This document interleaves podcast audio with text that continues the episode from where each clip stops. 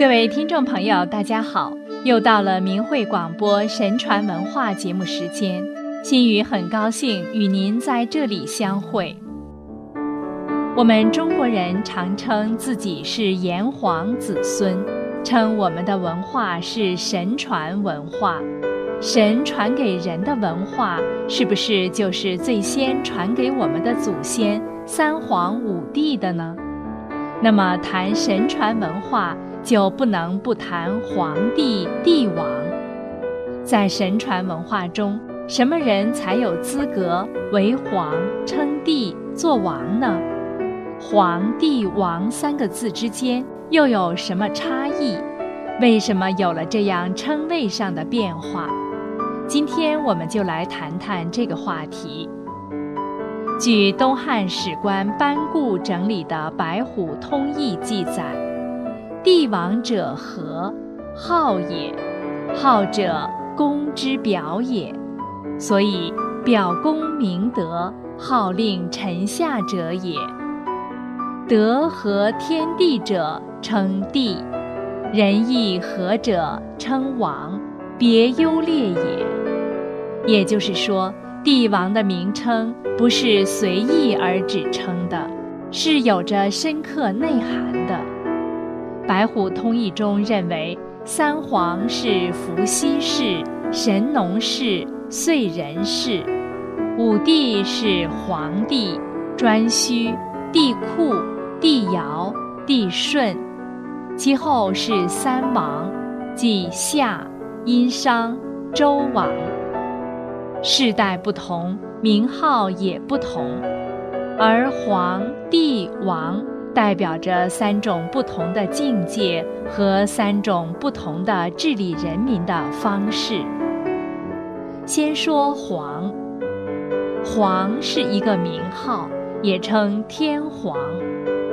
古书《管子》中称“名医者皇”，意思是称之为皇的君主。深刻地洞察天道规律，而他管理人民所依据的是上天规范天地人万事万物的无所不包、无所不覆的至大至美的天道规律。在天道之下，阴阳相当，四时交替，人与天地万物合而为一。三皇时期，人们穴居而处，穿的是动物的毛皮，喝的是山间的泉水，质朴无欲，黄金弃于山，珠玉捐于渊。作为管理者的皇，垂拱无为，结绳而治，没有制度，没有刑罚，人言为信，出一言。而民不为，在至简至易中，人们与天地精神相往来。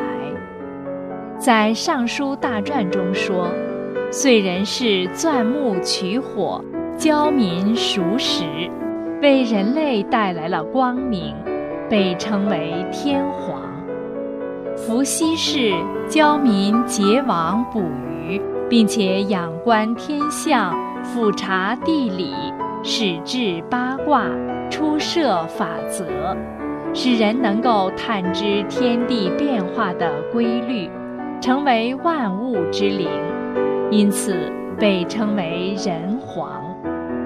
而炎帝神农氏教民制作耒耜，耕田播种，以尽地力，被称之为帝皇。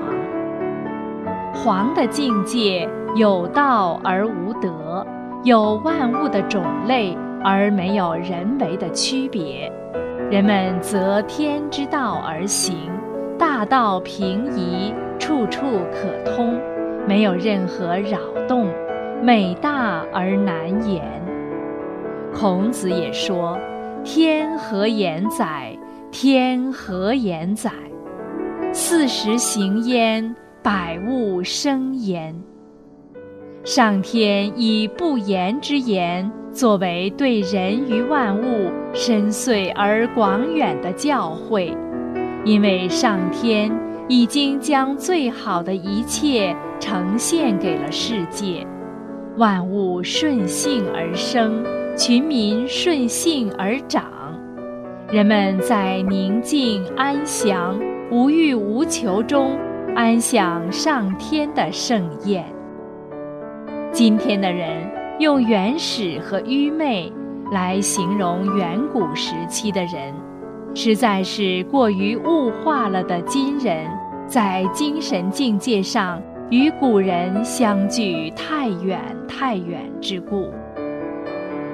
再说地，地是赐予皇的名号，也称天地。其所达到的境界和管理人民的依据是道德，以民为子，将人与万物相区别，没有皇的高远广大。在《白虎通义》中是这样论五帝的：皇帝好自然，始作制度，在天地人的规律中取其中和。自然，万事不易。颛顼好高扬，能专一持正天人之道，道德高明。帝喾好高心，能将道德施行发挥到道德的最高境界。唐尧，唐者荡荡也，至大之貌；尧者尧尧也。至高之貌，是说唐尧的道德境界高远博大。虞舜，虞者乐也，舜者顺也，循也，是说虞舜能继续推信唐尧之道，使人民欢乐和顺。帝的境界有道有德有天下的概念。但没有拥有天下的观念，更没有王朝国家的概念。德者德也，是说人从天道规律中所获得用以指导自己行为，使自己的行为能够顺应规律的那部分内容。德只有人才能够获得，只有人才能够体悟，也只有人。才能自己选择、自我约束，而道德境界扩大的地，可以带领他的人民走很远的路。有道行之则远，无道行之则近。高谋远虑、高瞻远瞩，并不是一句虚言。